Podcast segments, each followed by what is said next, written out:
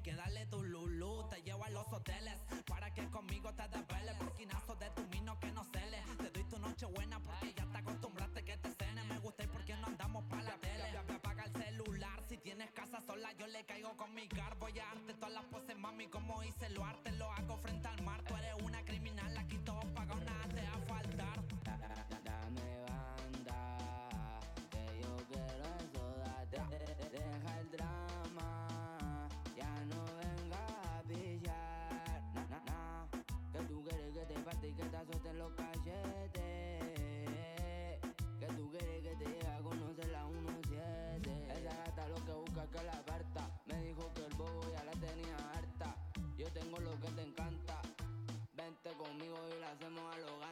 Yo, te voy a guayarte eso de atrás.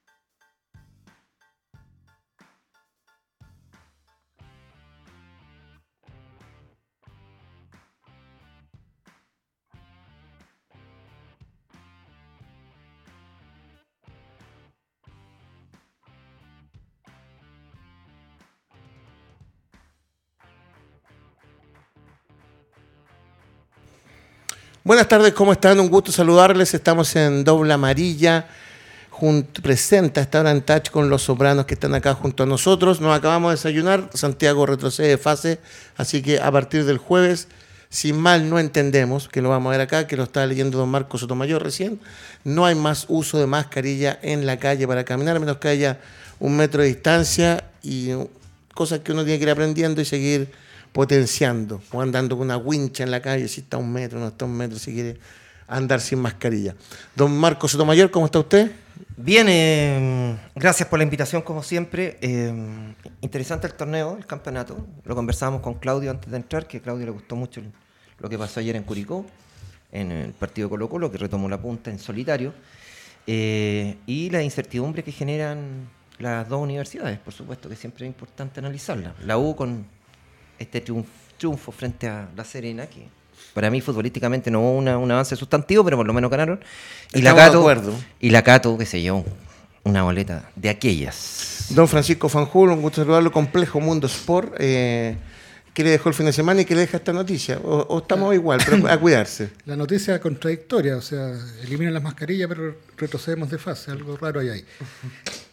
El campeonato irregular como siempre, o sea, como pocas veces se dieron los resultados para la U.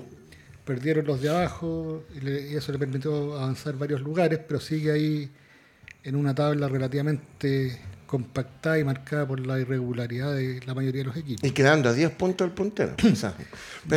Y cinco del colista. Claro. Don Pancho Pérez, Concepto Táctica, un gusto saludarlo. ¿Cómo está usted?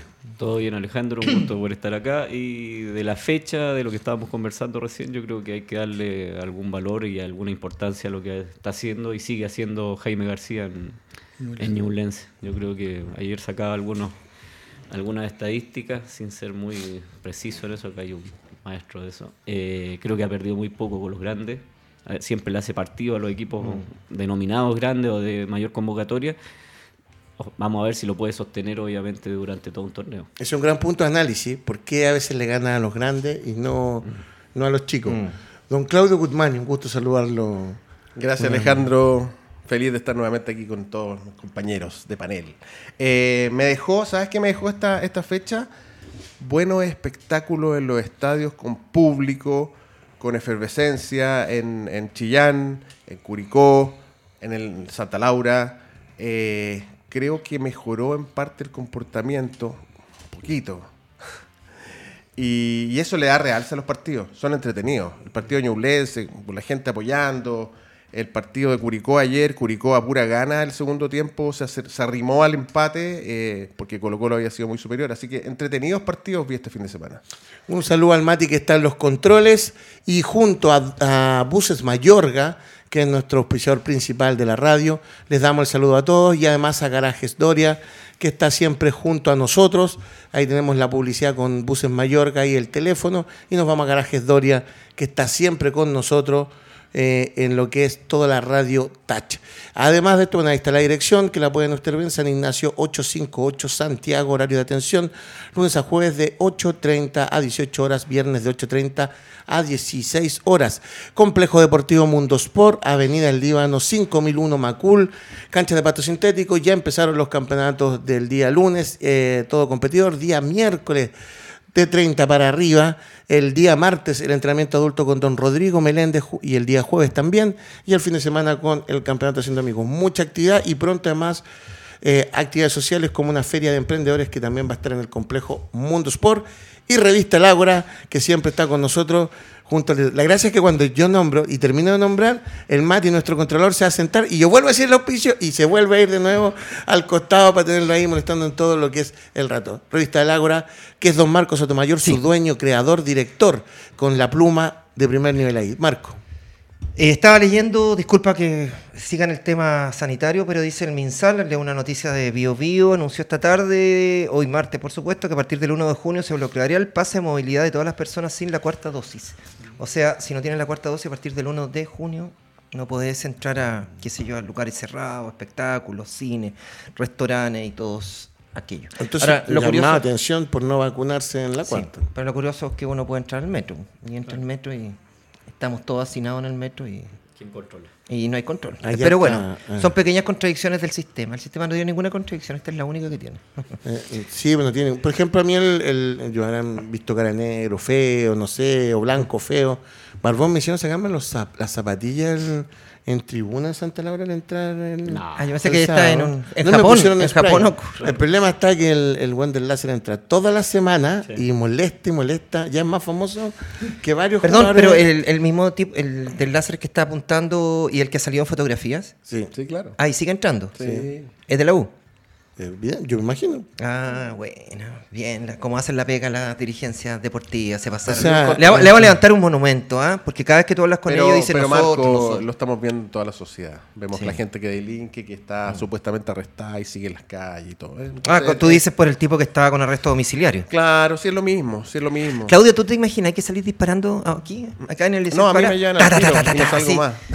Claro, y está ahí, pero el tiro, presión preventiva. No, si- Es es que que, es este- este- no, es que este país, eh, no, yo te digo, este Es- país está llegando Es a imposible niveles- hablar solo de fútbol cuando una persona que es que fome, porque tú el- está con, con el nivel de balazo y todo el tema, y el fiscal no le pide prisión.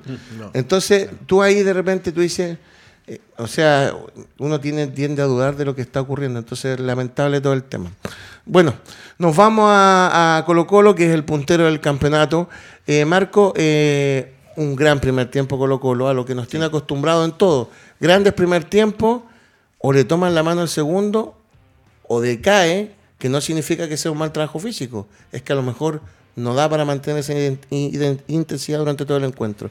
¿Cómo lo ves tú? Eh, por ahí, por ahí. Yo creo que Gustavo Quintero ha hecho una lectura correcta del campeonato nacional. ¿Cuál es? Que si tú vas a presionar la salida de los equipos rivales, te complicas. O sea, los complicas al tiro.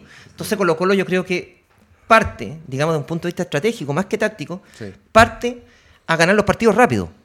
Te presiona. Ayer, por ejemplo, marcó los dos goles en cuántos minutos? 13 minutos. En 13 minutos. El, gol- equipo que el más goles ha hecho en los primeros 15 minutos del campeonato. Y luego, con el oficio que tiene, empieza a. Porque al final Colo Colo terminó jugando con cinco defensas. Sí, claro. Es con la inclusión de Saldivia, ¿verdad? Quedaron con tres hombres en el fondo, más los dos laterales muy retrasados. Eran cinco. Defendiendo dos, en el área chica. dos volantes con tensión, siete. El arquero, ocho. O sea, eran todos prácticamente en función defensiva para cautelar el 2 a 1. Entonces yo creo que eso es lo que hace Colo Colo. El problema, y también lo hablaba con Claudio, es la banca que tiene Colo Colo, qué alternativas te puede dar de recambio, porque claramente decae para mí decae físicamente en los últimos 15, 20 minutos. Eh, fíjate que eso viene en la política deportiva eh, anexada al encuentro. Acá vamos a hablar del partido, pero también puede saltar otros temas. Me, me genera mucha duda cuando yo planifico como un concepto de, de organización eh, dejar ir a, a Morales por no arriesgarme por un contrato más extenso, dejar ir a Parragués para traer un cupo extranjero y ocuparlo con Santos. Porque fíjate que el último contraataque de Curicó se produce de un pésimo pase de Santos que había entrado recién. Entonces, yo me voy para el lado de la política de cómo yo cuido a mis jugadores. Porque en el fondo yo dejé ir a Iván Morales por 400 mil dólares, un producto formado. Después, ya que lo dejaste ir, porque no podía hacer otra cosa, tenía a Parragués a la mano, también lo deja ir para traer a Santos. Entonces, uno entra. ¿Cuál es el nivel de análisis de repente? Porque uno ahí viene la. la, No, la- pero Santos lo traen antes de que salga Parragués. porque no- pero te está dando la señal que no lo van a poner. Entonces, en el fondo, a lo que uno se pregunta, ¿cuál es la organización dentro de un plantel para los equipos? Pero eso ha ocurrido en, en todas las décadas. Yo estaba pensando en jugadores, el Carucha Fernández, Notario, la U, qué sé yo, cuántos Sí, jugadores. pero que en de el tema, ¿a nivel. quién tú echas para que vengan esto? O sea, Quinteros ya lo hemos hablado, es muy, es muy fanático de su once, pero fuera de ahí tiene eh, poquita predilección por el resto de los jugadores. Eh, eso que dices tú, Santos, es consecuencia también de que juega cinco minutos por partido, sa- salvo excepciones. Eh, lo, lo mismo lo hablábamos por Saldivia y así. Eh, no tiene recambio, pero no le interesa tenerlo tampoco, al parecer. Sí, pero lo estábamos hablando afuera. Va a pasar lo mismo que con San Paoli. Los- los- yo te auguro que de aquí a la fecha 25, 20, eh, Colo Colo va a tener mermas físicas. Se le van a lesionar jugadores. Lucero, Amor, alguno del medio, Gil. Y se le va a desarmar el equipo. Y, y eso es porque no prepara jugadores. Todos los técnicos tenemos un equipo titular. Y está bien que así sea. Pero de ahí, durante el campeonato, yo tengo que ir fogueando a otros jugadores, dándoles confianza. Eso. Y eso no lo ha hecho. Eh, y pasa- pasó en la selección chilena eh, con otros técnicos, pasó en la U con San Paoli, que tenía dos o tres recambios, y, y de repente se funden. Hacen una muy buena campaña, pero de repente se funden. Si el lloriqueo de jugar eh, domingo, miércoles era por eso, porque él no Claro. quería rotar. Quería mantener su once y, y pese a que el domingo siguiente no jugaban, eh, igual lloró todo lo que pudo porque eh, ¿Mérito de Brian Cortés mantener el, el, el do- el triunfo, Pancho Pérez? Yo creo que sí, yo creo que Curicó, o sea, yo le doy valor también al triunfo de Colo Colo por donde, por la cancha, por el nivel de Curicó, de lo que venía mostrando con Damián Muñoz y principalmente por lo que comentaban recién, o sea, supo manejar esos primeros 15, 20 minutos, por lo que hablamos, que es la, la idea yo creo de Quintero, cu- cuando a Colo Colo se le meten atrás, le arman buenos parados tácticos en la parte defensiva, se lo organizan, le cuesta mucho en- entrar, si no tiene algunos jugador que puede, si no tiene el jugador desequilibrante, por ejemplo. Y si logra de esa manera hacer el gol y logra ponerse en ventaja, ya puede manejar de cierta manera el partido. Cosa que en Perú la trató de hacer y no lo logró y pudo, le pudo costar caro porque no tuvo nivel de finiquito en la, en la jugada y terminó sufriendo. Junto a Revista El Ágora nos vamos a ver la tabla de posiciones cómo está para seguir después hablando del puntero y de, otras te- de otros temas más. Eh, la tabla de posiciones actual, porque en un esfuerzo de la producción de este torneo, o sea, de este, de este programa, vamos, porque este tanto torneo, vamos a ver la tabla cómo iba el torneo pasado y el antepasado. Ñublense 22 puntos, eh, pero no está actualizada esa, eh, Mati, para que me la cambien No, me encantaría, la Unión está primera, pero Porque tienes bueno. que ahí a Colo Colo. Es un error que lo vamos a corregir, no hay problema. Mientras lo corregimos, porque va el tema de Colo Colo, eh, seguimos, Colo Colo sigue marcando tendencia y parece que cuando acelera no, tiene rival en nuestro país. Sí, pero un problema, como te digo, un problema del barrio donde estamos instalados. Porque la intensidad de Colo Colo, que tampoco es así, tan superlativa, es superlativa para el fútbol chileno. A nivel internacional ya sabemos que le cuesta y le ha costado más con River, con Fortaleza, a pesar de que ganó en Brasil, los dos partidos con Alianza, sobre todo el de allá, eh, que permitió que los peruanos remonta- remontaran. Eh, ¿Cuál es el tema? Eh, la conformación del plantel, uno dice ya, si yo tengo un plantel base, que son 12 o 13 jugadores que habitualmente lo tengo, tengo que recurrir a la cantera, ¿cierto? Que eso es mi fuente, digamos, de- mi primera fuente de recambio. ¿Cuál es la cantera de Colo Colo? Fíjate que yo ayer sacaba la cuenta, el plantel de los titulares hay dos, dos formados en casa. Dos. Suazo y Pavés. Los demás son todos de fuera. Y que no son de esta cama, de esta camada nueva. No, Claro, vienen, vienen hace rato. De la camada nueva, los chicos Vicente Pizarro en su momento, Johan Cruz, Villanueva, son alternativas si es que Pizarro pasó a, a la, a al anonimato de súbitamente, arriagada. El año pasado yo me acuerdo que con Proboste le dio 10 oportunidades, el, el propio Quintero. Colocaba a Proboste, colocaba a Proboste, nada contra Proboste, pero yo no le veo grandes condiciones. Bueno, pero ya ahí estaba. Titular, titular, desapareció del mapa. Entonces uno dice, esto tiene que ir de la mano también con un trabajo bueno de base.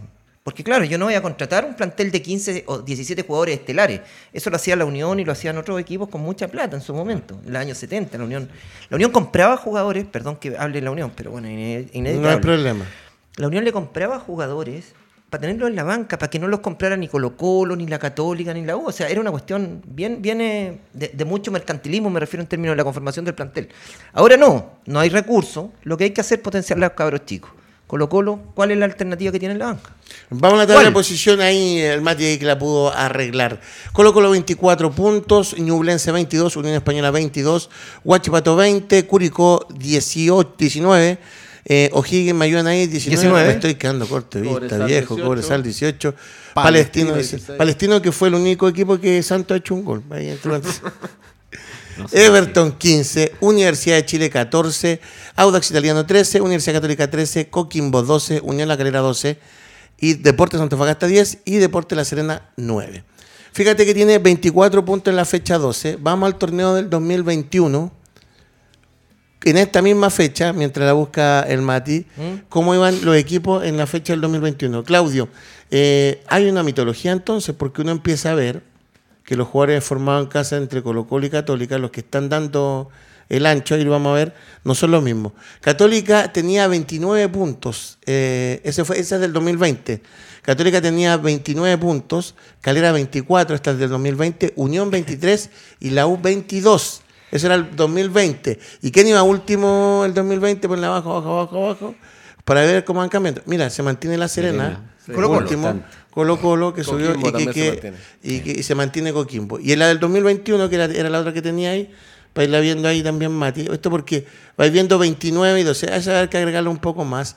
Si no nos equivocamos, puedes leerla. Calera aparece con 24. Sí, eh, Católica con 22, Colo Colo 21. Ahí tiene Parecido una tendencia. Junto con Audax. Tiene una tendencia ahora, exceptuando el 2020, que Católica tenía 29 puntos. Eh, lo bien de Colo Colo, todo lo que se habla, vienen también las mitologías al lado que parece que los futbolistas que están saliendo de cantera a veces son números, pero no son importantes dentro de los esquemas de los equipos. Mira, los jugadores irrumpen, tienen buenas condiciones, le arman buenos contratos, como el caso de Pizarro el año pasado, que fue el debate, que hay que renovarle, que qué sé yo, y después parece que entran al congelador. Pasó con Montes la UC, ha pasado con muchos que han renovado contratos, eh, se hacen cláusulas millonarias, valen 5 millones de dólares y les juegan. Entonces, entonces ahí tenemos, yo creo que un tema de confianza también. Los técnicos tienen que darle la camiseta. ¿Por qué la Unión puede hacerlo? ¿Por qué Bastián Yañez lleva un año y medio jugando titular? Eh, me- bueno, Méndez Víctor más- Felipe Méndez, un poquito más, mismo, claro. Norambuena. Porque eh, Sí. sí, Villagra. eh, eso entra Con Eli. más esporádicamente. Con Eli, un jugador que yo lo he visto dos veces y me impresiona cómo finiquita, cómo entra, cómo... Entonces, Por eso mismo. Pues ellos mismos se ponen y se sacan. O sea, hay otros casos donde uno dice, ¿por qué no los ponen? ¿Por qué no los ponen? Y cuando Pero- los ponen, juegan un partido de... Pero Pancho, Arriagada jugó dos partidos el año pasado, entró y hizo los dos goles. Y después casi hace un gol por la selección y después, y después nunca más aparece. Sí, Entonces, ¿qué pasa ahí? Ejemplos hay para los dos lados. O sea, en la U pedían a Sadi, a Sadi, a Sadi. a Sí. ¿eh? Y los últimos partidos, partidos de Asadi han sido un desastre. Que la gente dice, "Co- saquen Pero hay a Asadi". gente que te dice que Asadi es más que Vargas. Puede la- serlo, pero si no le das la confianza de jugar y jugar y jugar, no lo va a hacer nunca. A veces hay un lado B Claro. que uno desconoce también. también. Eh, que Sí. el chico se agranda, que el Sí. representante que tiene dice, ya, jugaste dos partidos, marcaste un gol, ahora pide renovación Sí. de contrato hasta el 2100 y 20 millones mensuales. Claro. Entonces hay que bajarle el humo. Yo recuerdo el caso de Castellón, del arquero de, de Wanderers, cuando está, disputaba con Viana, ¿verdad? La, la titularidad, lo tomó Felicevich. Listo, empezó a renovar la pelea, chao, lo mandaron a la banca y nunca más Claro. fue titular, porque se ponen también un poco, pierden perspectiva. Ah, puede ser en algunos casos, no te digo que Mm. sean todos, pero también hay elementos extrafutbolísticos que pueden contaminar un poco el rendimiento de estos cabros. Pierden la tolerancia y la frustración también muchos los jugadores jóvenes, Pancho Pérez, de ingresar y después no mantenerse o asumir que el entrenador los manda a la banca por un determinado partido. Yo creo que va todo de, la mano de la formación, de cómo los preparas, cómo los haces competitivos desde los 17, 18 años. En, Uruguay, en mercados como el uruguayo, el paraguayo, a los 18 años ya están afuera, ya prácticamente son titulares o de gran base, 20 años ya un jugador viejo. Coelho, por ejemplo, el, el- El de Curicó. el chico de Curicó yo no sé qué edad tiene, pero es un jugador interesante. Y- Tuviste y- cómo y- le pega la pelota, etcétera. Y, y lo otro es eh, que yo creo que hay una responsabilidad de los entrenadores de- y de los y de la ley esta de- o de la norma de los sub-21, lo que decía Claudio. Eh, sale un sub-20, sale un sub-21, cumplió y se olvida. Chao. chao. Cuando No- tiene hay que- 22 ya no juega No más. juega más, no juega más, no juega más. Entonces, allá- cumpleaños. Claro, Claro. más allá de los contratos y todo esto que pueden ser de los representantes, yo creo que también hay una labor de los entrenadores. No solamente potenciar el tema de sumar los minutos, de contabilizar los minutos, sino que preparar a ese jugador para que se mantenga después. ¿Qué saco con tenerlo un año y el otro año? Lo que decías tú de Monte, de Católica, de Marcelino, Núñez. Hay un montón Mira, de, a- de ayer, casos. ayer vi un vicio que lo dijeron algunos periodistas. No, Joan Cruz está cumpliendo para Colo Colo porque está en la selección. Está cumpliendo el, min- el minutaje. Está cumpliendo el minutaje por estar en la selección, en, lo, en, lo- en la sub-20. Y entonces Colo Colo no, ha- no hace jugar ningún Trampa, juvenil. Eh, a mí me parece que es un vicio. Sí. ¿Te fijas? Que no debería ser. Ah, eh, ayer Lo que pasa es que 63 ¿qué pasa con el que es titular? ¿Qué pasa con el que es titular y te lo sacan? Pero es que este, en este caso no, es, no era titular. No. Y tienes otros juveniles para poner. Entonces yo creo que ahí hay un vicio. Eh, lo de Calera. Carlos Pérez es jugador de Magallanes. Extraordinario jugador. Muy yo no sé cómo bueno. alguien no lo había visto antes. bueno, sí, y se lo llevó Calera, que, que tiene buen ojo para eso. Sí, los Pérez parece que están también. sí. Y, y un jugadorazo, pero es de otro club y está cumpliendo minutos por Calera. Entonces, los vicios aquí son grandes. O sea, por ejemplo, manera. Serena tiene a Soto, que era de Colo Colo. claro. También, aunque ha agarrado camiseta Lucas Carreño. Sí. Pero tiene a Soto, Tenía que también por Guerrero, eso- Maximiliano y- y Guerrero antes lo hicieron también. con No, pero Ferrari Guerrero, también. Guerrero es de- nació en Serena acá. Sí, por eso, porque por eso estuvo en la ahí. U, dijeron en la U, y Guerrero es nacido Sí, en ahí, Serena. un producto de la Serena, digamos. Sí, no. Ahí hay un detalle interesante, fíjate la conformación de la defensa de Colo Colo, eh, de los zagueros centrales. Colo Colo, ¿hace cuánto nos forma un buen central? ¿Hace cuánto nos forma un buen Lo- central? lo- la entrada ayer de Saldivia, uno podría decir, es más que Daniel Gutiérrez. Bueno, Saldivia para mí fue penal. Sí. Sí. Para mí es penal el del último minuto. Eh, sea, hoy Bascuñán favor, andó. Por favor, Bascuñán y Garay, lo mejor del fin de semana, los mejores árbitros. No, pero, es que- Garay y Bascuñán. pero Bascuñán, por ejemplo, muestra tarjeta roja. Y le hubo mu- paro le muestra. Sandoval. Y, ni, ni siquiera amarilla. Y después no le muestra ni siquiera amarilla. En todo caso, Bueno, la pero- patada de Sandoval es la misma del clásico del año pasado de Colo Colo con la U en Rancagua. Una, Pero no le dio. No le dio ahora, pero era exactamente la misma. Saldivia, ¿cuántos penales ha cometido en este, este torneo? Entra, eh, y entra, yo no sé si tiene poca continuidad o, o está en un mal momento, porque en algún momento, digamos, Saldivia afirmaba la defensa de Colo Colo, ¿cierto? El año pasado fundamentalmente. Este año no. eh, y comete un penal. Y uno dice, ¿por qué no hay un zaguero central formado en Colo Colo? Ninguno. ¿Por qué no les da esos minutos Mira. a Jason Roja o a Eh, Gutiérrez? por ejemplo, Jason, que era, fue lateral derecho en algún momento, pero él es zaguero central, Claro, exactamente. Y eso, yo eso que no sé si andaría mejor de lateral derecho que Opaso. Mira, Colo Colo tiene esta fuente la NFP, tú te metes en estadística de la NFP, vas a la pestaña donde están las tablas de posiciones, pestaña sub-21, te aparecen todos los minutajes de los jugadores sub-21 y quiénes son los que tienen inscrito para jugar. Colo Colo tiene 11 jugadores inscritos para cumplir la norma eh, de minutaje de los sub-21. Alexander Oroz, Bruno Gutiérrez, Damián Pizarro, Daniel Gutiérrez, Dylan Portilla, Eduardo Villanueva, Jason Rojas, Joan Cruz, Jordi Thompson, Julio Fierro, Luciano Arregada y Vicente Pizarro. Esos jugadores tiene Colo Colo que son 11 y que junto con la Universidad de Chile son los que más tienen eh, para poder cumplir eh, inscritos en la lista. 11 jugadores.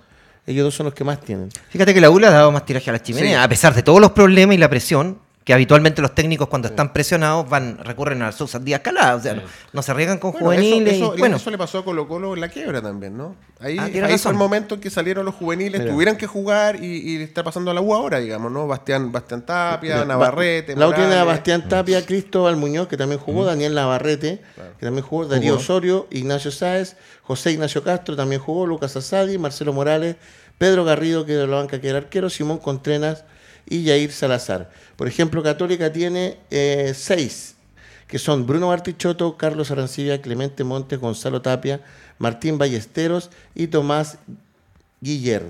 hay otro ejemplo de la Católica, los centrales. La Católica ha sacado buenos centrales en el último tiempo. Eso Lo gastó todos, parece. innegable. Pero ahora tiene que improvisar a Parot. El otro día puso a Galani como zaguero central, que yo creo que Galani es la posición que menos, menos sirve, menos rinde es como zaguero central. Y al parecer no tienen más. pues, ¿Cómo no tener un juvenil? Y- en lugar de Galani. mira, y lugar de Y. Calera. Palestino, Palestino tiene eh, seis jugadores y ha cumplido 623 minutos, Con lo uno. que es Palestino. Con uno, Que te diría tiene prácticamente. Benjamín Rojas, Claro. Dixon Contreras, Felipe Chamorro, Ignacio Mesina, Michael León y Nicolás Mesa. Mesa. O'Higgins tiene a cinco, Cristóbal Castillo, Felipe Bueno, le vamos a dar todos, Matías Fermar, Patricio Romero, Ronald Guzmán, tienes Ñublense, que tiene a Alexander Aravena, De Católica. de Católica. Ahí hay otro caso. Gui- ¿no? Guillermo Guajardo. Maximiliano Torrabla, Rodrigo Cisterna. Huachipato tiene a Bastián Rocco, Claudio Torres, Diego Bravo, Diran Aravena, Joaquín Gutiérrez, José Martínez, que ahí juegan más, Maximiliano Gutiérrez y Pablo Chandía. Everton, eh, Cristian Riquelme, Christopher Medina, Dina- Dylan Vera, Esteban Kirkman, Gary Moya, Michel, no, impronunciable para mí, y Rodrigo Díaz. La Serena, Brian Soto, Diego Ulloa, Francisco Díaz, Guillermo Zuleta, Javier Díaz, Jason Fuentelva, José Tapia, Lucas Carreño, Martín Ramírez. Y así vamos sumando para, para abajo y son algunos nomás los que están cumpliendo. Coquimbo, Felipe Yañez, John Bravo y César Huanca, que era de Iquique. Tiene tres jugadores Coquimbo. Fíjate. Felipe Yañez, el que más Y el cumple. ahí. minutaje está. En minutaje eh, estamos mal en Coquimbo. 769. El que tiene menos es Colo Colo. Felipe Yañez era de Colo Colo. 514. Ah, era de Colo-Colo. 514, que es Colo Colo el que menos tiene. en 12 fechas. Claro, es bueno que analicemos esto que Calera, posiblemente... ¿cuánto? Calera, ¿cuántos Perdón, jugadores? Calera el que menos tiene. Sí. 445. ¿Y cuántos Yo- jugadores? Cinco. Ariel Moreno, César Pérez, eh, Damián Moreno, eh, Farik Hadak y Joshua Tapia. Ellos son. Y Unión Bueno. Española, Bastián Yáñez, Benjamín ¿no? Diego Acevedo, Gabriel Norambuena, Jonathan Villagra, Juan José Chávez y Vicente Conelli. ¿Y la arena? ¿Todavía es juvenil Tres- o no? tres.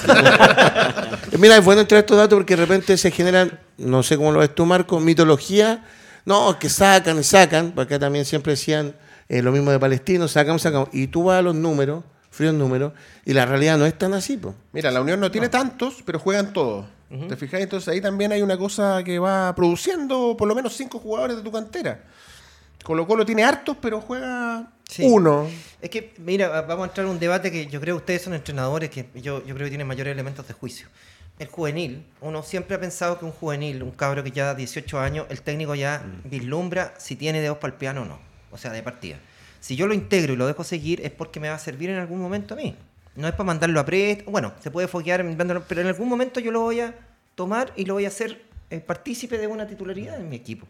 Ahora, como no ocurre eso en Chile, por factores que son extrafutbolísticos, entre otras cosas, digamos, por los empresarios que meten argentinos o jugadores extranjeros, digamos, de quinta categoría, Melano en el caso de la Católica, Santo Sí. en el caso de, de Colo Colo, eh, y, y hablábamos el otro, hace un momento, nada más, digamos, del caso de Carucha Fernández o de Notario, que llegan tanto, tanto jugador mediocre, que uno dice, es bueno que coloquen por, por norma, por imposición, que tienen que haber juveniles, ¿verdad? Menos, me- menor de 21 años. Pero eso, para los técnicos, ¿qué representa? Esa es la pregunta. ¿Me veo obligado a colocarlo por una cuestión reglamentaria, aunque no tenga cabros con condiciones y no es responsabilidad mía, porque yo me, preocupa el primer equipo? ¿O está bien para darle tiraje a las chimeneas? Se los dejo a ustedes, la pregunta. Claro, este, el, el tema del resultado es el que está mandando. Ah, eh, Quintero no quiere bajar la guardia a los resultados y mantenerse en el primer lugar porque eso es lo que quiere el campeonato. La Copa Libertadores yo creo que quiere pasar una fase y punto. Y, y pasa que no quiere soltar a los juveniles. Y eso tiene que ver con, con una cosa no a largo plazo. Yo creo que Quintero se ve este año Colo Colo y quiere tener un- y después irse a la selección o a otro club. Ya lo tenemos claro eso. Hay técnicos que, que van, buscan eso también. El triunfo momentáneo y no me importa lo que deje después. Lo hemos visto con otros casos también. No estoy hablando que sea Quintero el malo de la película. Pero eso será, ejemplo, ¿cuál- responsabilidad, será responsabilidad del entrenador. No, po, es de la institución. Porque cuando hay mal te echan. Es de la institución. La institución tiene que tener una política que diga, ¿sabes qué? Yo quiero que cada año tengamos cuatro jugadores que se fogueen de las juveniles y que jueguen. Eso tiene que ser una política de la institución. Es de Rogerio. Y no solo en la institución, o sea, lo hemos hablado harto acá también. Estos jugadores, si es que no juegan el partido del fin de semana en el primer equipo, ¿qué hacen? Nada. El, el campeonato reserva, fútbol, Ah, no hay, ah, no hay, No hay alternativa. no hay ni una alternativa. Claro. O sea, todos estos cabros que están ahí en el limbo entre la sub-18 y los 21 años, Ahí se pierden. se pierden porque no- Exactamente. no- Además tienen plata. y eso es lo que falta. Claro. Pues ya tienen contrato profesional. Exactamente. Sí, de la, Los martes, ¿te acordás? Antes había las Sí, jornadas de los, de campeonatos de reserva, era Campeonato muy de reserva, entretenido. Fíjate que en Argentina, que era uno de los grandes países, como ahora pues, se jugaban ante preliminar y eso ya no existe, ellos empezaron hace cinco años atrás a jugar en las canchas de los predios de entrenamiento, gracias, en las canchas de los predios de entrenamientos de, de cada equipo. Entonces resulta que juegan, ahora juegan jueves o viernes y los partidos son televisados. Entonces ya le sacaron un- una utilidad con respecto al Claro. tema y tú los vas viendo ahí en, en ese torneo jugando semana a semana. Yo no creo que no podría hacerse acá eh, fíjate, jugando te- la semana. Te sirve Totalmente. incluso para ir colocando al jugador que está medio lesionado, ¿verdad? Para darle Le- le- minutos, le da paulatinamente. continuidad. Exactamente, le da eh, un, un- O sea, un tratamiento distinto. a O sea, yo creo que también partimos mal con el tema, por ejemplo, de se le coloca el nombre campeonato de proyección a jugadores de 21 años. Cámbiale el nombre, póngale reserva, póngale otro nombre, no puede tener proyección un jugador de 21 años. O sea, Tiene que ya, ser una realidad. Póngale reserva, póngale reserva o, o 20, 21 años que jueguen, un- se haga ese campeonato sin Argentina. el- lo transmiten por YouTube los partidos y son entretenidos. O sea, eh, se está jugando al, al mismo ritmo de la, de la primera edición de allá y, y eso yo creo que acá, indudablemente, creo que sería un aporte. Estaba buscando la edad de Harlan, se me quedó pegado el celular. ¿Qué edad tiene Harlan? El, Veinte. Harlan, el... 20, digamos, Haaland. Haaland. Sí, pues. ¿Cuánto tiene? No sé. ¿20 años? 21 20 en años, este 20. momento, no sé. No, no, es que acá a lo mejor no tendría cabida. Ah, verdad. Claro. No, que sí, tendría que jugar por la norma del sub-21. Sí, claro. O sea, eh, esas distorsiones son las que vemos en el fútbol chileno, pues si es así. Lo acaba de comprar el, el City, ¿en cuánto pagó? Vamos a ir para allá, tenemos Ah, esa. perdón, vamos perdón, para allá, perdón, vamos para allá. No se preocupe. No, si es que, le- que, eh, lo, lo traía para usted. Don el- Juan Diego Rodríguez. en el saludos. El último sudamericano sub-20, que coincidió, la, la Chile estaba jugando, no me acuerdo qué copa, la sudamericana, con, en el, compartía grupo con, con Racing. Y en el sudamericano jugaron Lautaro Martínez, Jefferson Soteldo y Nico Guerra, que después coincidieron jugando por sus clubes en Racing y la U. ¿Dónde están ahora cada uno de esos? El Nico Guerra Ñublense. terminó en Ñublense, Lautaro Martínez en Inter y, y Soteldo se dio su vuelta, pero Igual Claro. ha sido mucho más competitivo. mucho más competitivo. claro. Y eso te da una pauta de lo que las diferencias que tenemos a la misma edad con los, los ¿Te jugadores. acuerdas tú de lo que pasó? Si es que son de la misma edad hoy día. Porque yo tengo mis dudas con Ecuador y Venezuela ahora. Si son de la misma. Pero si es la verdad, pues viejo. Pero si Eh. es verdad, pues. Bueno, pero Bueno, yo también tengo dudas con... No, ¿sabes qué? Lo que te iba a decir en la selección del con Pollo Pedro, Vélez... con Pedro García también tenía idea. Sí, por ejemplo. La selección del Pollo Vélez cuando clasifica al Mundial de Japón, el 93, ¿fue? 93, ¿cierto? sí. Eh, nuestra delantera, dos de nuestros delanteros estaban en, en el equipo ideal del Claro, torneo. claro. Manuel Alejandro Neira, Sebastián Rosenthal y el tercero era, Tito Tapia. no, en el equipo ideal del ah, en el campeonato. equipo ideal. Era Ronaldo Nazario de Lima. Ah, claro. Exacto. Sí, sí. Ya, ahí lo dejo nomás. O sea, estábamos en el mismo nivel, Mm. te prometo. O sea, eran comparables eh, eh, Manuel Alejandro Neira con, eh, con Cristiano Ronaldo. Perdón, eh, con Ronaldo, el brasileño. Entonces dices, ¿qué pasó? Es el medio al final. Es esto donde estamos insertos. Y eso lo vamos a hablar y lo hemos hablado con Alejandro en micro, al, al aire y fuera de, de- de estudio. El problema cultural eh, acá es horrible. Es horrible el medio, la mediocridad. O sea, yo leo, por ejemplo, a colegas míos y el domingo en, en Círculo Central tuvimos un pequeño debate. Qué extraordinario juega Colo Colo. A ver, momento, ¿qué extraordinario qué? Todavía es un buen equipo. Es un equipo bueno que está marcando a lo mejor alguna diferencia a nivel local. Todavía no tengo certeza que vaya a pasar la segunda fase de Copa Libertadores. Entonces, vamos piano a piano, ¿te das cuenta, no? O sea, lo de gran equipo también es, es debatible desde el punto de vista que Colo Colo tiene dos puntos más que Ñublense. Entonces la gente en Ñublense podría decir que con esa planilla que tiene Ñublense, Colo Colo tiene dos puntos más que ellos. Entonces, todo pa- cuando, cuando, uno va, cuando uno va al absolutismo de, de la- de las cosas y analiza, pasa lo que pasó acá, por ejemplo, que nos damos una vuelta por el mundo con Revista Laura y viene acá. Los millones que ha gastado el señor Pep Guardiola desde que asumió el Manchester City. Más de mil millones de euros, mil millones de euros, para armar un equipo para pasar ahí a la, a la final, perdón, al, al- a conquistar la Champions League. Pues ya pasó una vez a la final después de tantos intentos. Yo hago la siguiente pregunta, aquí me viene el- lo que cada uno puede opinar. Pero a mí me cuesta elevar a un entrenador al primer nivel que solamente ha estado eh, constantemente en el caviar del fútbol para armar cosas, en el caviar del fútbol constante, gasta esa cantidad, porque yo fuera dueño de equipo, ya mil millones en todo este tiempo para ganar la Champions, no la ganas, y además se autoimpone como la forma del jugar, como casi una doctrina que hay que aplicar acá, cuando no todos los equipos tienen esa cantidad de dinero. Entonces yo de repente elevar a Guardiola a prácticamente algo importante, después de haber tenido Iniesta, Xavi, Piqué y otros más, yo nunca lo he visto tomando un equipito de medio pelo. Y magnifica, eh, tener su teoría. Yo me estoy poniendo cada vez más comunista, pero hace años que dije que era inmoral las cifras que se manejan en el fútbol mundial y chileno también. Me parece que ya estamos perdiendo la cabeza eh, en esta cuestión de jugar eh, casi como si jugáramos en una ruleta eh, virtual. ¿no? Eh, Lavado- que salía ahí 117 millones de dólares, no es mal jugador, es un buen jugador, pero cortémosla. Po. Yo ahí Eh, tengo ese matiz con, con esa lectura de, de lo del City. ¿ah? Es verdad que ha, ganado un- ha gastado una monstruosidad de plata, pero es la plata que le cobran al City por los jugadores. Porque si tú te pones a analizar los jugadores que ha traído el City, la verdad no es ninguna figura rutilante que tú digas. eh, tú lo acabas de decir con Grealish, el, el central le costó como 60 millones de dólares y, y es un central, es un buen central, pero Claro. tampoco.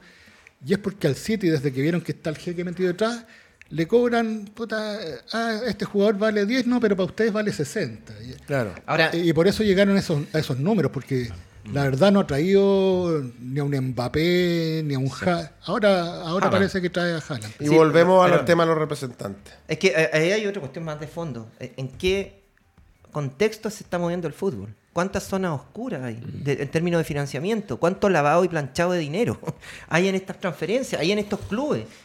Hace poco nosotros pusimos alarma aquí diciendo que se podían meter las mafias, ¿verdad? De las apuestas, las mafias del narcotráfico, los capitales rusos, que nadie sabe, que son, y eso forma Ya lo, parte toca- ya un ya lo tocaron en el Círculo Central el domingo, Claro, lo vi. en- ¿no? entonces uno dice, Dos equipos eso- con el mismo auspiciador. entre otras cosas. Entonces, claro, yo no creo que el jeque sea tan pelotudo para que le digan, oye, te vamos a vender el 10 veces más caro. Ah, no, comprémoslo igual. Pero tiene una cantidad de asesores inverosímil, debe tener, partiendo por el mismo entrenador. En este caso, el propio Guardiola, decir, sí, este es un buen jugador, pero no paguemos más de 50 millones de euros, por darte una cifra X. Pero si se hace Pancho, yo creo que hay una cuestión detrás, porque estos gallos, en términos de plata, nos llevan mil años de ventaja. Y Sí, saben pero- dónde invertir, saben cuánto invertir, saben dónde invertir, en qué momento hacerlo. Y si están pagando un sobreprecio, uno dice, ojo, atención, cuidado con eso. Pero eso, pero eso va por la línea económica de lo que viene y lo que no viene. Mi pregunta va hacia lo futbolístico. Yo puedo poner en un sitial de un gran entrenador a alguien que solamente me come caviar siempre. Porque yo te digo una cosa, acá no se habla de los Rainieri cuando sacó campeón el Exeter por primera vez, ¿te fijáis? Eso se olvida, como que se pasa por alto. Eh, en España todos hablan de Guardiola y sacan de lado al único entrenador que lo sacó campeón del mundo, que es Vicente del Bosque, y que tuvo que manejar las egolatrías del, del momento más intenso entre el Real y el Barcelona. Entonces, eso para mí es Tenía la selección inentendible. armada, sí. Sí, pero había que manejar el camarín de las peleas entre Ramos, con Puyol, entonces... Pero el bueno, único que no jugaba, perdón, era Jordi Alba, que era el Valencia. ¿no? Exactamente. Los demás eran todos Madrid. Sí, ¿te porque- O? Barcelona. Entonces, cuando tú dejas pasar por alto ese nivel de entrenador, es- a mí me parece extraño. El problema yo creo que no es, no es Guardiola, no es eh, la manera del juego que tiene, sino son los seguidores y nosotros como entrenadores y las metodologías y las copias. ¿ya? Lo está demostrando Guardiola, lo estamos hablando en este momento, la cantidad de jugadores, la cantidad de millones de dólares que ha invertido ¿ya? para poder armar su modelo de juego. Entonces, cuando un entrenador quiere copiar a un técnico que invierte en tanto dinero, que ha tenido tremendos planteles, con un jugador o con una calidad que no es la misma, ahí es donde yo creo que hay que marcar el tema. O sea, yo puedo sacar cosas positivas de Guardiola, de muchos entrenadores, pero después, ¿qué es lo que tengo yo para jugar a ese, a ese nivel? Ahí está. Ahí está la clave. Claro. Entonces- técnico que es inteligente. Exactamente, entonces las copias son las que yo creo que van echando a perder a la, a la figura, que yo creo que Guardiola es un muy buen entrenador, saca, saca, o sea, ha tenido grandes planteles también, pero te digo... no Pero sé. Pancho, fíjate que eh, un buen entrenador, ya, yo te la doy. O sea, si yo no tengo el plantel del City, yo no voy a pretender salir jugando con de baby fútbol. claro. Si tengo un arquero malo con los pies, yo no se la voy a tratar de dar todo el rato, ¿verdad? Para quedarme la jugada desde atrás. Eso estamos de acuerdo. Pero sí te puede marcar una tendencia. El caso, por ejemplo, de Gustavo Quintero, volviendo al terreno local, Gustavo Quintero te, manda una- te marca una tendencia, intensidad. Vamos a marcar arriba. Eh, juegue con este, con este otro, en un esquema, digamos, a lo mejor de un, un 3-4-1-2, un 4-3-3, un 4-4-2 y todo, pero jugar más en campo rival. Esa tendencia un técnico puede, sin tener los jugadores que tiene Colo Colo, por Sí, ejemplo. Y ahí hacer. es donde uno dice, ¿por qué no toman lo bueno que dejan algunos técnicos? Perdón. La huella que hizo Mirko, la huella que hizo Bielsa a nivel de campeonato local. San Paoli, Hay- hay otra cosa- ahora Quintero, o qué sé yo, Pero técnico. ¿por a qué esa misma huella, por ejemplo, en Chile no la ponen al nivel de Huerta? Mm. Que está ahí, en el, tú lo ves ahí, en este momento quedó a siete puntos de Colo Colo. Y tú ves, este año está menos potenciado el equipo de Cobresal que lo que era el año pasado.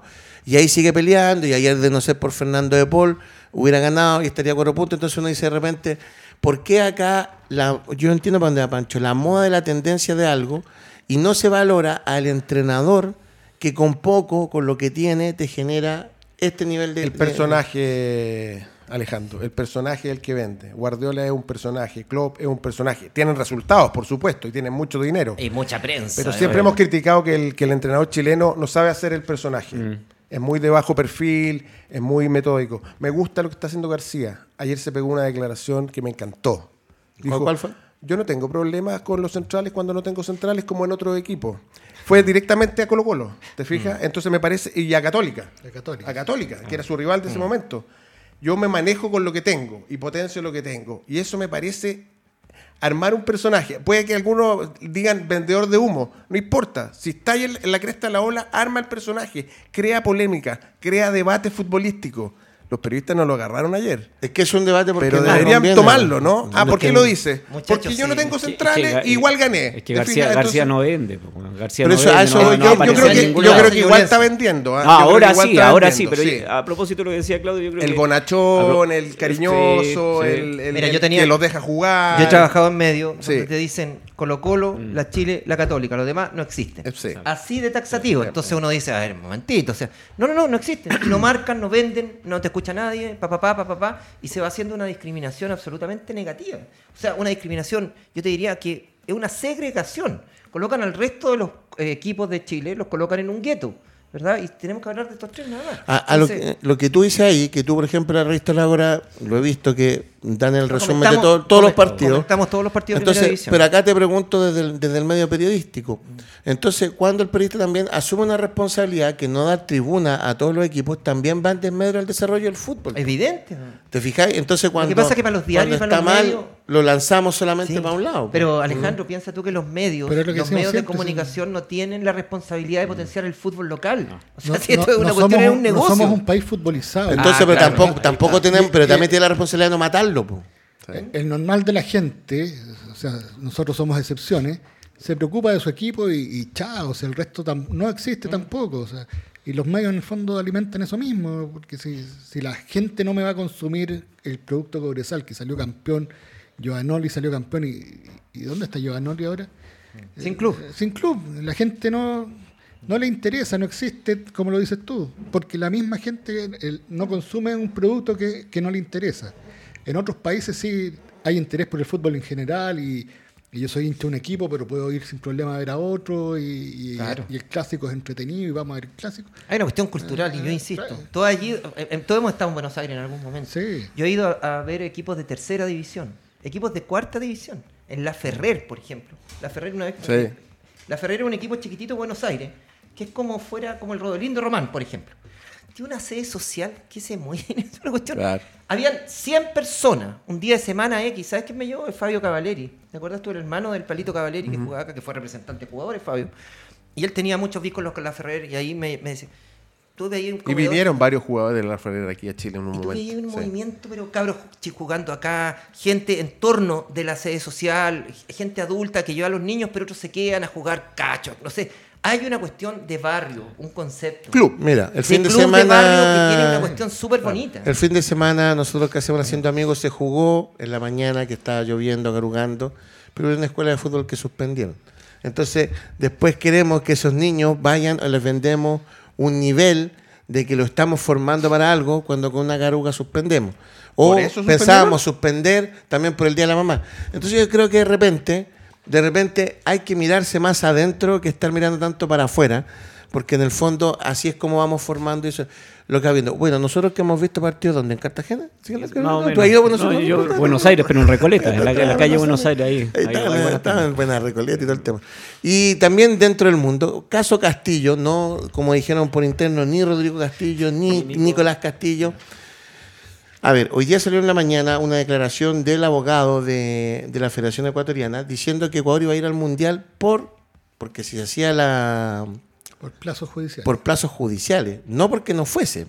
Entonces, en este momento, yo mi pregunta es esta. ¿no seremos poco doble estándar nosotros cuando nos decimos no quiero ir al mundial, si es por secretaría o no? Porque si en el fondo hacer una trampa va directamente de la mano y nosotros lo sufrimos con, con dos acciones, ¿cachai? Pero acá estamos hablando de un movimiento importante, no solamente de un partido específico, hay algo detrás, ocultar la edad con respecto a algo. No sé cómo lo viste Pancho.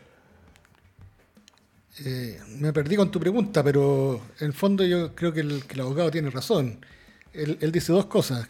Habla de los plazos judiciales y dice que Ecuador, en el peor de los casos, sería una víctima también y que el sancionado tiene que ser el jugador, no, no la federación. ¿Ah? Ese es Entonces- stand-up comedy. Ese digo, no, Claro, va a ser un monólogo con eso. Hubiera sido el jugador el que falsificó el Claro. documento y que lo presentó y que hay una sentencia judicial. Él solo llegó ahí. Claro. Claro, pobrecito. na- nadie, nadie lo, lo indujo Es, a. es como un cerebro criminal este. Hay que, hay que entender, Pancho, de que ellos ya sabían del tema. Y lo estuvieron conversando Sí. internamente muchas veces, y no lo nominaron varias veces por el mismo tema. Se supone que cuando lo nominaron se había resuelto el tema, pero al parecer no fue así y no lo verificaron. Entonces, lamentablemente, cayeron en un vicio No, reglamentario. hay y- una sentencia judicial, Claudio, no es que no lo hayan verificado. O pero en- interna. pero en Ecuador, pues si eso es lo que importa, les importa No, a ellos. porque pues. la FIFA tiene otros parámetros para medirlo. Entonces, si, si es colombiano, por mucho que yo diga que es ecuatoriano y lo sentencie, con- oye, sabemos cómo son las cortes en todos lados, así que... Pero por eso, Eh, por eso mismo, por eso mismo él, él dice, y está tan tranquilo, a decir que esto van a tener que revocar una, una sentencia judicial de la justicia ecuatoriana. O sea, para que la FIFA haga eso no lo va a hacer de aquí a noviembre. lo va a Yo hacer- esperaría lo que la FIFA dictamine y tenemos que acatar, y si somos beneficiados, bienvenidos sea. Si, Oh, si eso nos sirve también, obviamente. O sea, si es sancionado a Ecuador, lo mejor que conviene es que lo sancionen ahora. que se aplique reglamento. Si, si va a ser Colombia el beneficiado porque van a poner un, un tipo, un tipo de reglamento, bueno, será Colombia. Si va a ser Chile, será Chile. Pero que se apliquen las normas, las reglas. Si eso es lo que uno Claudio, pide. se, se aplicaron en el caso Cabrera, Sí. ¿cierto? Sí. Y los puntos fueron para Perú y para Chile. Y nos perjudicaron Mm. más que Claro, nos ayudaron. claro. Y los peruanos clasificaron y todo aquello. Pero ahí fue que- distinto a este caso, pero ya. Sí, porque era la nacionalidad. Igual era. Eran pro- sí, pero ahí sí había un problema de inscripción de plazos, de plazos de inscripción, porque si, si Bolivia hubiera esperado un mes más, lo podría haber inscrito sin problema porque se cumplían los cinco años para... Claro, exactamente. En este caso no, eh, hay una falsificación de documentos, hay un dolo que, que es distinto. Y, y meterse por secretaría, porque todos dicen por secretaría. Yo defiendo el fair play. Y el fair play no es una cuestión que tiene que ver con la cancha de fútbol. Tiene que ver con un concepto mucho más amplio. ¿Verdad? Si una federación hace trampa, tiene que ser sancionada. Y si esa trampa, entre comillas, nos favorece a nosotros, ¿por qué no tomarla? Si la trampa no la hizo Chile, nosotros jugamos pésimo. Esa es- Ese es nuestro problema. ¿Verdad? Tuvimos un técnico pusilánime, jugadores que nos rindieron, que la generación dorada ya viene en su gran, todo lo que queráis futbolístico. Pero no hicimos trampa. Los tramposos fueron ellos. Y si eso nos favorece, hay un ejemplo histórico. El año de secretaría, me refiero. ¿eh? El año 92, Dinamarca hicieron una para la Euro del, del 92. Dinamarca quedó eliminada de la fase final. Los jugadores estaban de vacaciones. Los Laudrup, Sí. Schmeich, o sea, estamos hablando de jugadores buenos, pero que quedan eliminados. Y los llama la federación, chicos, ha- hagan sus maletas y nos vamos a Suecia. Ahí se jugó la, la- la Euro. Porque Yugoslavia quedó fuera por el conflicto de los Balcanes y todo, y nos clasificaron a nosotros. Fueron a jugar, fueron campeones, ganaron la Euro, ese, pero eh, no hubo un dilema. ¿sí? La FIFA determinó eso, la UEFA en ese caso, y ellos aceptaron y fueron y Lo jugaron. que pasa es que a mí me da risa que acá el dilema lo arman los propios chilenos. No, no quiero ir al mundial. porque- Moralista. No, Viejo, sí, eso- si acaso las bases no las cumpliste y da lo Chao. mismo. Mira, el doble, Así el doble es. estándar Ahora, es mundial. Hay un tema más, que esto ya es a nivel de rumor, porque no tengo ninguna base para sustentarlo, pero el tema Castillo nace de Ecuador mismo, no es que haya De Colombia, me parece, ¿no? No, de Ecuador. ¿De Ecuador? Ah, y el periodista que lo es Ecuatoriano. ecuatoriano ya, vale. Y se dice que esto es una cortina de humo porque hay un tema mucho más grave. De varios. ¿eh? No, No, no, de Ecuador, el otro del tema. del doping en Ecuador. Exacto. del Ah, control de sí, doping. pues también. Y que si ese tema fuera eh, sancionado, no es dejar a Ecuador fuera de este mundial, sino que uno o dos mundiales más. Y que para tapar eso es- están levantando esta cortina de humo los mismos ecuatorianos para que en el peor de los casos sea... Ya entramos. Si a- eso lo hablamos, no se lo hablamos, si es Sí, que sí, sí, está eso tapado, primero que estaba. está Sí, tapado estaba y ahora este está caso. y te conviene que te que te sancionen por esto. Por mala inscripción, por Exactamente. y no por dopaje. Exactamente, porque el otro el otro sanción más Era severa. infringir una norma FIFA que no están cumpliendo hace rato. Pancho, pero hay doble estándar, ¿no? Porque Yo creo no- que es absoluto. O sea, si nos conv- ¿Cuántas veces nos ha pasado a nosotros que por distintos, por equipos, clubes, selecciones, nos han sancionado y la tenemos que comer y listo? Y los otros ce- celebran, los del, los del Río de la Plata ni hablar, celebran. Nosotros tenemos que celebrar también si se da la situación. ¿Para qué vamos a tener doble estándar en el tema? Es ¿Cómo, que no no vamos, a, que- cómo- Además que cómo si no vamos a fuese- querer jugar un mundial? Pero desde yo? un punto de vista, Aparte, llamémoslo desde un punto en el plano moral, llamémoslo. Sí. Si entramos en ese... Sí. ¿Qué, qué hizo mal Chile? Jugar mal. No. No, no hicimos trampa, yo insisto en ese concepto. Que nos tienen que devolver Claro. los cinco puntos. po.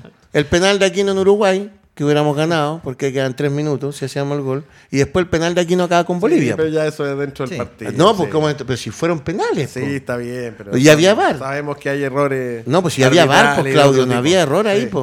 Sí. No había error. Oye, lo otro que en Europa. Llegó el dueño de la radio, Eh, Nicolás Quiero. En, en Europa pasa lo mismo, Alejandro. Eh, eh, eh, sacan a Rusia, bien sacado para mí, por todo el conflicto que hay, por la guerra, y qué sé yo. Pero hay un montón de otros países que tienen conflictos Mm. tan terribles y no pasa nada, digamos, ¿no? Y juegan igual y están clasificados. Entonces también hay un doble estándar. De repente sí. Y que lo hacen jugar en guerra. Claro, Sí. Lo hacen jugar en Eso es lo guerra. que te digo. Entonces, y ahí se benefician otros equipos. Porque no pasó Rusia, entonces alguien avanzó de fase y se clasifica finalmente. Se cumplen los reglamentos, bien o mal, pero siempre hay un manejo Bueno, a la de a quién gente- le conviene y a quién no le conviene. A Chile lo hicieron ir a jugar con Rusia en pleno Claro. golpe militar. No va a entrar en las tendencias. En pleno golpe lo hicieron ir a jugar a Rusia.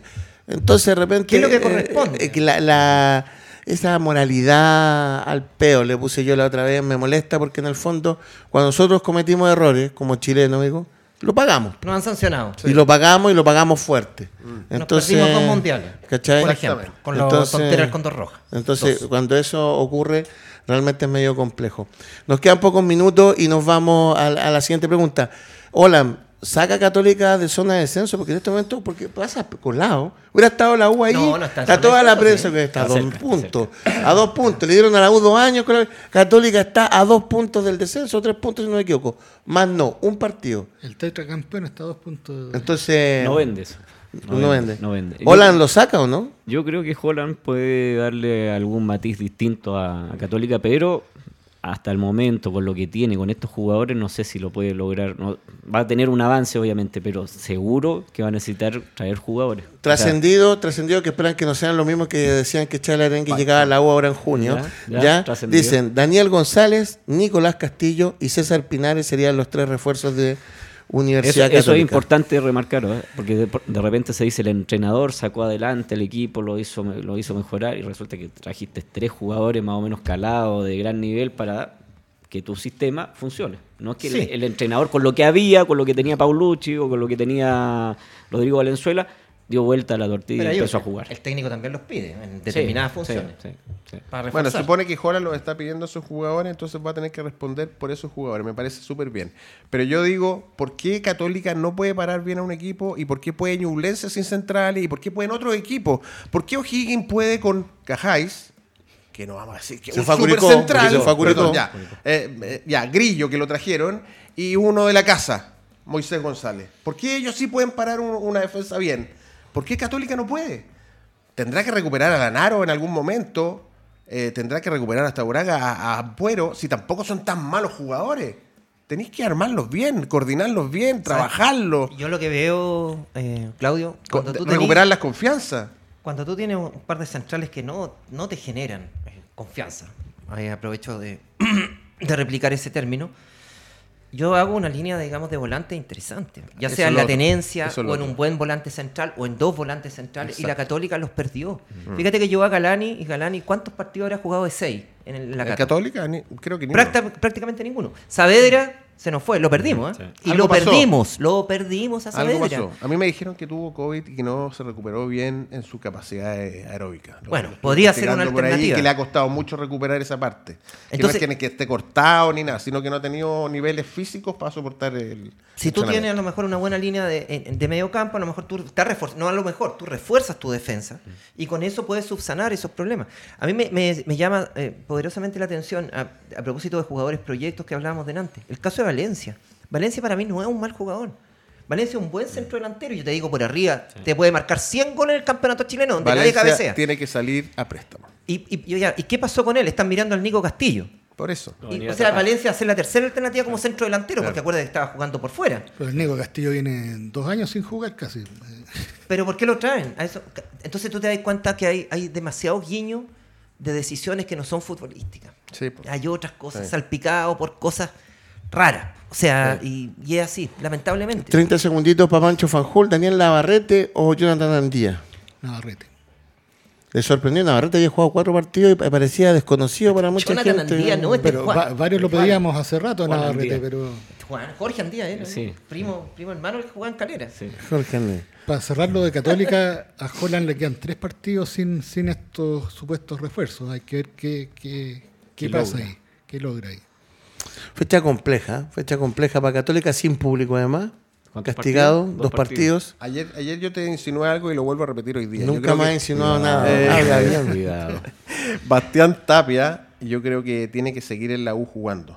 O sea, no, no, no me gustaría que llegara otro central y lo sacaran. Es el único que ha mostrado liderazgo, el único que ha mostrado pachorra de jugar ahí. Se afirmó Carrasco con él. No, el tapia de Huachipato es que tiene que salir. Exactamente, él perdió. El Tapia de Huachipato perdió en esta vez, era No, el suplente. Tapia de la U además se sobrepuso al clásico, imagínate. Porque otro cabro juvenil se hunde, ¿no? Entonces, si, si vamos a traer centrales, que está bien, y no va a jugar más, lo vamos a perder. Como acá nos tiramos de tema en tema, le tengo que preguntar a usted. Costa, ¿le está llenando el gusto o no? Yo en las redes del Club Palestino tengo que decir de que tengo enfrentamientos con muchos hinchas porque a mí me gusta la recuperación que tiene Costa, el, el planteamiento defensivo, dónde presiona, cómo recupera, cómo Faría es importante y todos son importantes, pero al momento de generar fútbol hacia arriba, no se dan dos pases. Es todo lo que salga. Y aunque Ancelotti dice que él hace eso, ¿no? Y dice, no, yo me defiendo bien y después, bueno, la improvisación de los jugadores, resulta que para eso tenemos que tener categoría arriba. Y, y tenemos no, no tiene Benzema usted, ¿no? Claro, no. no, pues, exactamente. Está Está, Villanueva lesionado, está Jiménez lesionado, Vilche es un buen jugador, pero de repente se ve pesado. Eh, Jonathan Benítez los pulsan partido por medio. Me encanta como jugador, pero lo pasan expulsando. Entonces, la verdad que llegar arriba para Palestino es un trauma. ¿Lo ve en la segunda rueda Costa aguantando esto? Sí, ¿Sí? de todas maneras. Me identifica Costa. me Sí, lo sé, por eso le Me pregunto. identifica Costa. Y hay que ver la fecha 30, hay que ver la, la última Ah, fecha. sí. Yo creo que hay Bueno. que ver el, el total. Y eso de la improvisación, yo creo que eso es lo que no se puede perder en el fútbol. La improvisación, la- sobre todo de mitad de cancha hacia adelante. De repente estamos muy estructurados. Palestino obviamente ha tenido momentos más negativos que positivos, pero hay que ver... Va a haber un mes. Pero el eh, finiquito eh, también se trabaja. pero Claudio, va- hay, un mes de para. Hay un mes de para. o sea, bueno, ahí esperemos que. fútbol chileno. tiene- tienen ¿Cuándo- cuándo mes. paramos? ¿Cuándo paramos? En junio se, se detiene el campeonato. Ahí espero Don contratar Marco un delantero. Sotomayor, gracias por haber estado con nosotros. Hoy hay Nosotros sorteo de Copa no- Chile, ¿eh? Sí. Sí. Ojo, atención con eso, igual entretenida la Copa Chile. Eso va a hacer Holland, va a usar la Copa Chile para, para ese mes. para las pruebas. para las pruebas. Don Claudio Guzmani, gusto Muchas tenerlo. gracias. Gracias Alejandro por la invitación, acá. como siempre. Don Pancho Fanjul, Un gusto como siempre. Don acá. Pancho Pérez, Muchas gracias. Mati, Busen Mayorga, Garajes Doria, Mundo Sport, Revista El Ágora, que están acá siempre con nosotros en, en este doble amarilla. Les damos las gracias por haber estado con nosotros y fue el día de hoy. Así que a cuidarse y empezar a ocupar mascarillas más seguido los que están en la calle. Nos vemos. Chao.